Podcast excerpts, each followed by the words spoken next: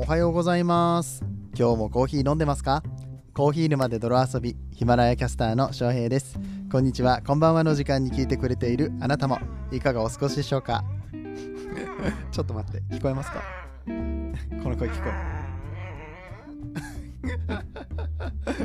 あのうちの犬が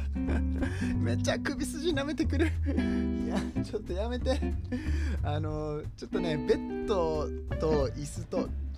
あっていやこれ説明が難しいな。まあとにかく僕があの犬に今ペロペロに舐められているって状況なんですけど。何の何のお知らせないこれは。なあちょっと犬ちゃん。犬ちゃんやめて。ね、分かったから。よしよし、はい、はい。手、手舐めといたらええわ。はい。ね、あすいません、お聞き苦しい感じになってしまったかもしれないんですけれども、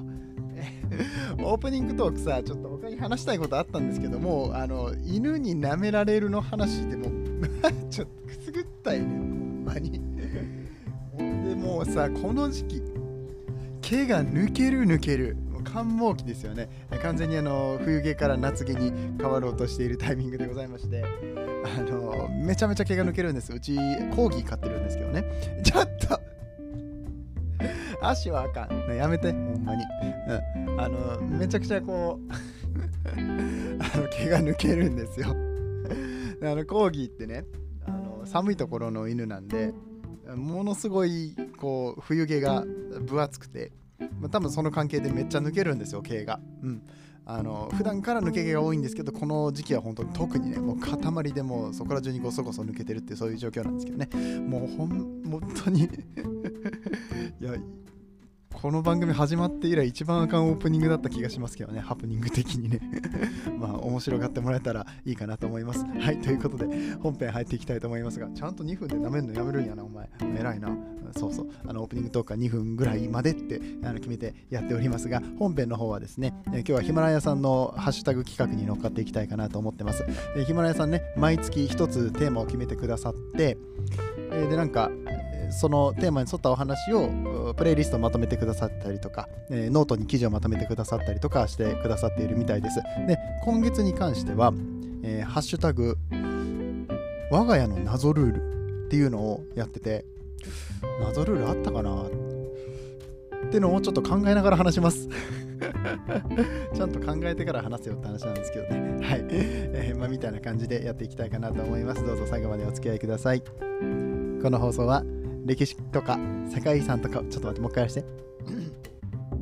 この放送は歴史とか世界遺産とかを語るラジオ、友沢さんの提供でお送りします。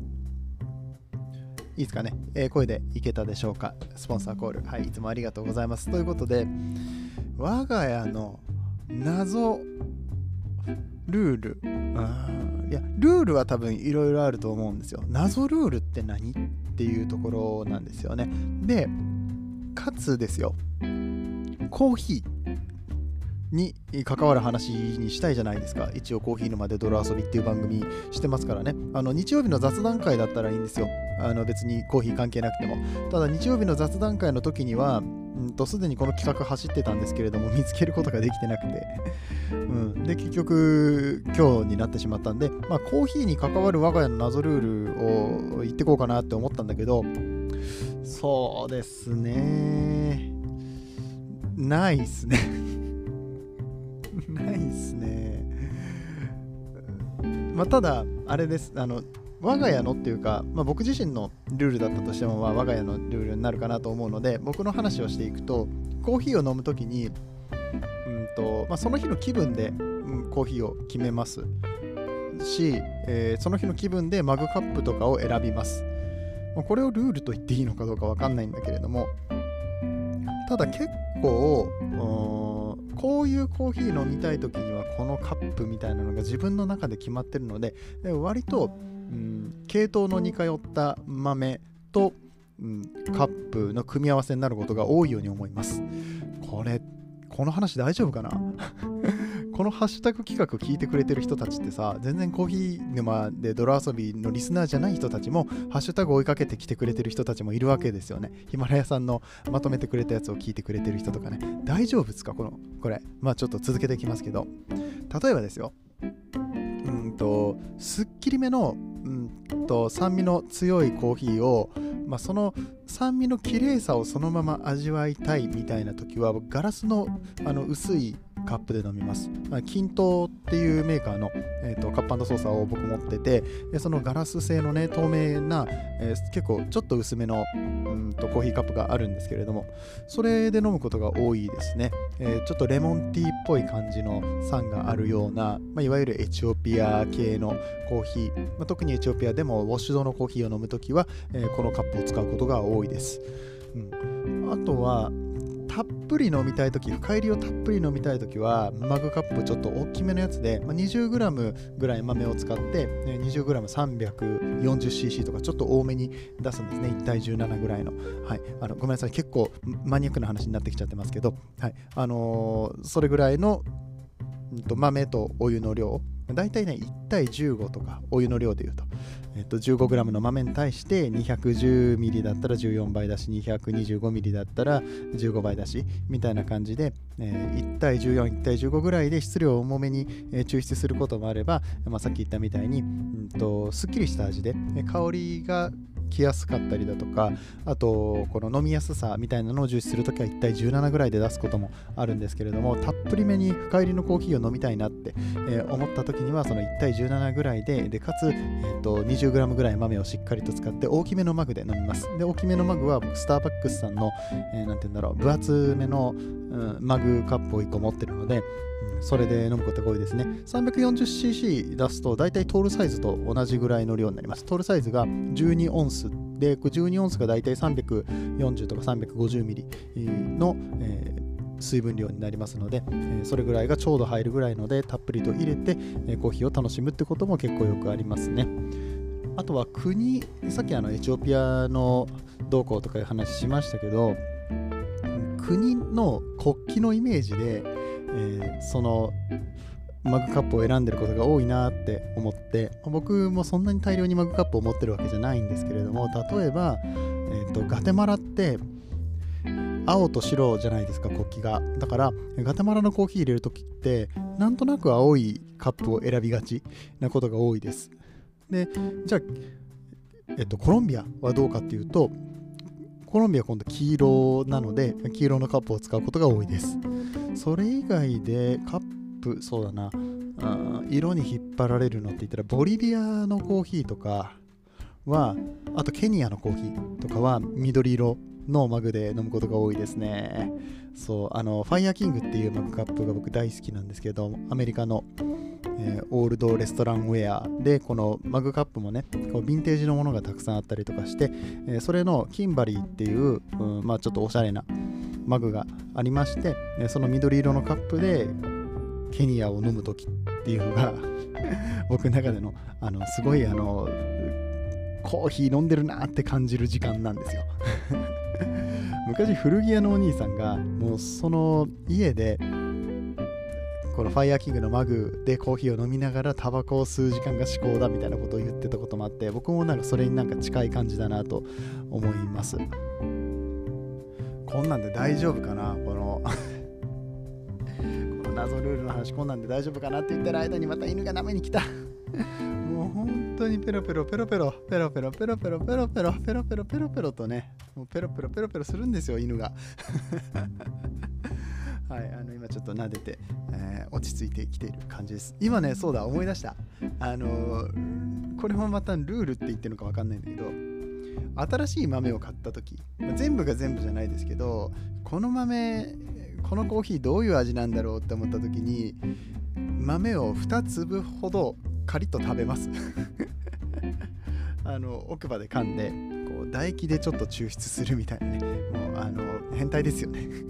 豆そのまま食うっていう。あのコーヒー好きコーヒーオタクレベルになってくると豆は食べますね。豆のままの状態で食べます。で食べてああなるほどこういう味があるのか。あ後でこういうニュアンスが出てくるからじゃああじゃあお湯の量はこれぐらいにしておいてってね何分ぐらいの位置でこういう風に入れるかみたいなね抽出をちょっとコントロールしてみたりとかね温度考えてみたりとかそういう、まあ、遊びをしてます。お家で、うん。えー、そんな感じでいかがでしょうか。もう本当にね犬のペロペロが止まらないんでねあのそろそろ終わっていきたいと思います、えー、ということで、ヒマラヤさんのハッシュタグ企画我が家の謎ルール についてお話しました。あんまり謎ルールっぽくなかったけどね。まあ、いっか。こんな感じで無理やりあのトレンドにねじ込んでいきたいと思いまして、はい、今日の話はこのぐらいにしたいと思います。えー、今日のお話面白かったよと思っていただけた方、えー、ぜひいいねボタンとか、あとコメントで、応援していただけると嬉しく思います。顔、顔舐めてる。すごいね、今日ずっと舐めてるね。うん。そう、そうか、好きか、好きか。そんなに好きか。大丈夫かな？ちょっと声が遠くなってないかな？ちょ痛いねんて。もうほんとさ、コーギーってあの、あの結構ね手がしっかりしてるんで、あの、強いんですよね、力が。重たいし。うんそうそんな状態で僕の膝あ太ももに両足を乗っけて首筋をペロペロにペロンペロン痛い痛い痛い 舐めてるっていうね。はいはい。あのそんな放送回。もう事故や事故。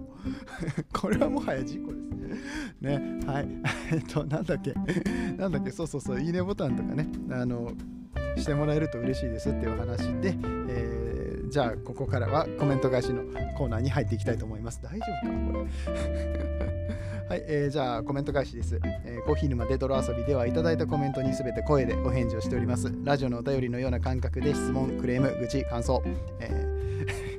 ー、そして普通のお便りでも普通おたを普通のお便りってね。もうダメだね。もう集中力の途切れ方がすごいですね。犬に舐められて。はい、はい、じゃああのそんな感じであのコメント返しは声でしておりますのであ皆さんぜひコメントをしてください、えー、昨日までにいただいているコメントにお返事をしていきたいと思います。えっと、K さんからコメントをいただいてますね。えっと、これは、ちょっと待ってね。すいません、結構前の、えー、回に対するコメントなんですけれども、土曜日ですね。結構前でもないか、2つ前か。はい、土曜日にいただいているコメントをお返事をしております。えー、っと、で、K さんが言ってる話ですね。UCC の取り組みもすごいですね。いつも同じようなことしてますけど、コーヒーと焼酎ゼリーって面白いですね。と、あ珍しくまとめてコメントをいただきました。K さんいつもね、あのー、3個ぐらいコメントくれてるんですけど、今回1つにまとめてくださってます。ありがとうございます。UCC のニュースお送りしました。うん、あの UCC さんのね、取り組みって本当、あのいつもうんとちゃんとコンスタントに、ちゃんと、えー、なんていうの、結果が取れそうなところに、コメントをトンと、コメントじゃない イベントをトンと置いてくださる。すいません、今日も本当あのベロベロに舐められたんで あの、若干おかしくなってると思ってもらっていいですかね。くすぐったいのほんまにダメなんですよ。はい。で、えー、シさんの取り組みはあの本当にすごいと思います。うん、あのいつも同じようなことをしてたとしても、いつも定期的にそれができるっていうのは、まあ、やっぱり資本力もありますし、企画力、企画力っていうか、あのちゃんとそこに置きに行けるだけの力があるんだなっていうのは感じます。もちろんそのいつも同じばっかりではダメだと思うので UCC さんの企画側もいろいろ考えてはやってはるとは思うんですけれども、うん、あの大手のやるべきことをやっている感じがします。そしてコーヒーと焼酎ゼリーの話に関しましては、これはあの丸山コーヒーさんですね、が、えー、この焼酎ゼリーを黒霧島、えー、霧島酒造さんかと一緒にやるよっていう話で、これはなんかめちゃくちゃ面白くて、まあ、丸山さんもね、あの今や重鎮として鎮座しているコーヒー屋さんではありますけれども、丸山さんの方は今度はこうイノベーションを起こすためにね、常に新しいことに挑戦し続けるこの姿勢も素晴らしいと思います。はい、ということで、K さんコメントメントありがとうございます。え続きましては子育てに役立つ本音で語るコーチめぐみさんです。ありがとうございます、えー、平さん焼酎を好きなんですね。大好きですよ。はい、えー、私鹿児島在住なので黒霧島は黒霧島は親しみがあります。と。私は飲めないけどとあります。あそうか飲めないけど親しみがある。あ僕鹿児島の人全員飲めると思ってました。だって鹿児島はねなんかあのー、小学校から飲んでいいっていうルールになってるって聞いたことありますけど。そういう話をしてたおっさんがいたんですよ。もう鹿児島の男はもうみんなあの12歳ぐらいになるとお酒を飲まされると。そんであの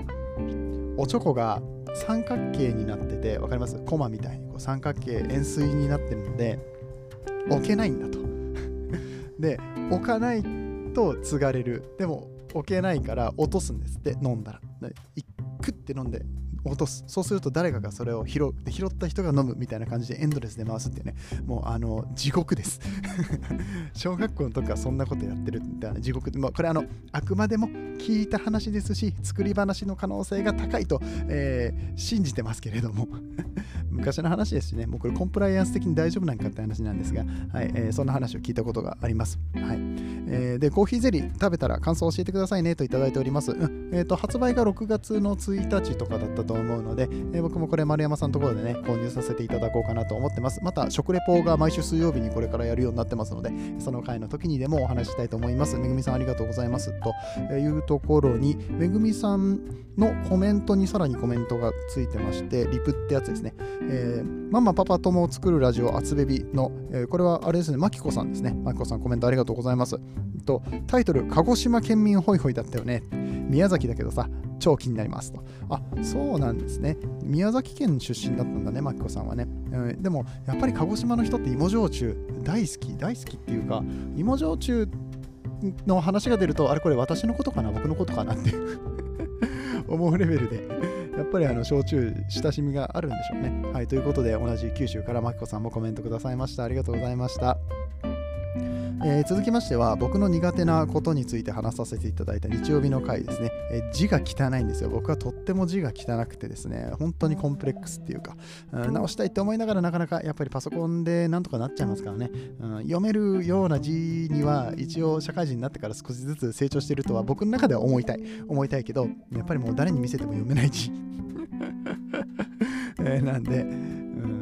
まあ、困ったもんなんですけども、えー、この回にコメントをくださいましたのも、えー、またまたまた K さんですね。ありがとうございます。字が汚いとちょっと大変ですよね。って。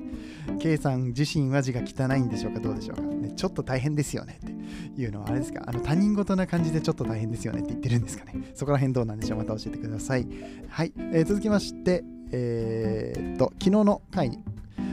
コメントをいただいております。これもまたまたまた K さんでございます。昨日はバリスタとは編集者で、えー、あるべきだということを、えー、ワールドバリスタチャンピオンの井崎さんがおっしゃってたっていう話をしたんですけれども、えー、K さんこのようにコメントいただきました。確かに答えを探し、あ、ごめんなさい。確かに答え探しを知るときって何度も探してみます。えー、思い込みだと美味しい選択ができなくなりますからね。あのね、そうなんですよ。あのー、1たす1が2の話じゃなくって、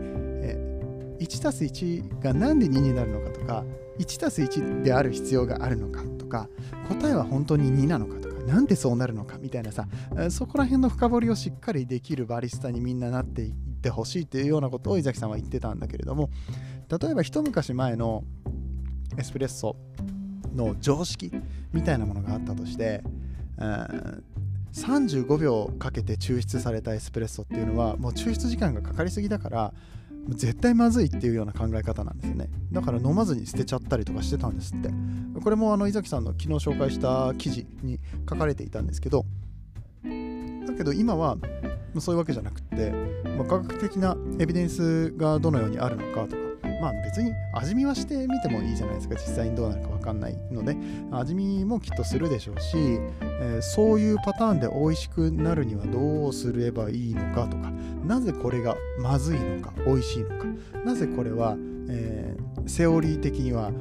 良くないのかとか。でそういったところまでちゃんと深掘りができるのかっていったところは今後のバリスタとか、まあ、全ての飲食業界でもそうだし、うんどんな業種でもそうだと思うんですよねサービス業に限らず、うん、でなぜかっていうことはあの考えていかなきゃいけないですけどこう食べ物飲み物とかいうものって、まあ、特にコーヒーはね、うん、ただ眠気覚ましのために飲む、えー、これはこれでありなんですけれどもじゃあプロの最前線の人たちは何をしなきゃいけないのか何を考えなきゃいけないのかっていうことを、えー、考えた時にはやっぱり、えー、そうやってなぜを考えることができる力っていうのは身につけておいて損はないんじゃないかなと、え、そんなようなお話をさせていただきました。いや、K さんもね、美味しい選択ができなくなりますからねっていうようなコメントくれますけどそう最終的にはそこにつながっていくんですよ。うん、なんかドライにね、えー、いろいろと科学的根拠がどうとか、えー、そういう話で見ていくんですけれども最終的に何のためにそれやってんのっていうかどこにたどり着くのって言ったら美味しいっていう、感情だったりとか、まあ、その人間が持っている、うん、幸福とか喜びっていう部分につながっていくものですので、うん、あの決してそのロジカルに考えることが悪いことではなくて僕たちの生活の質の向上というものに大きく関わってくれてるんだよってそんなところも関係しているのかなと思います。K さん素敵なコメントありがとうございました。ではではでは、えー、今日はコメント返しが、えー、たくさんあって嬉しい限りです。もうあのついつい喋りすぎてしまいましたが、はい、こうやってコメントいただけるととっても嬉しいので、引き続きコメントお待ちしております。それでは今日のところは終わっていきたいと思います。今日という日が皆さんにとって素晴らしい一日となりますように。次はどの声とつながりますか？引き続きヒマラヤでお楽しみください。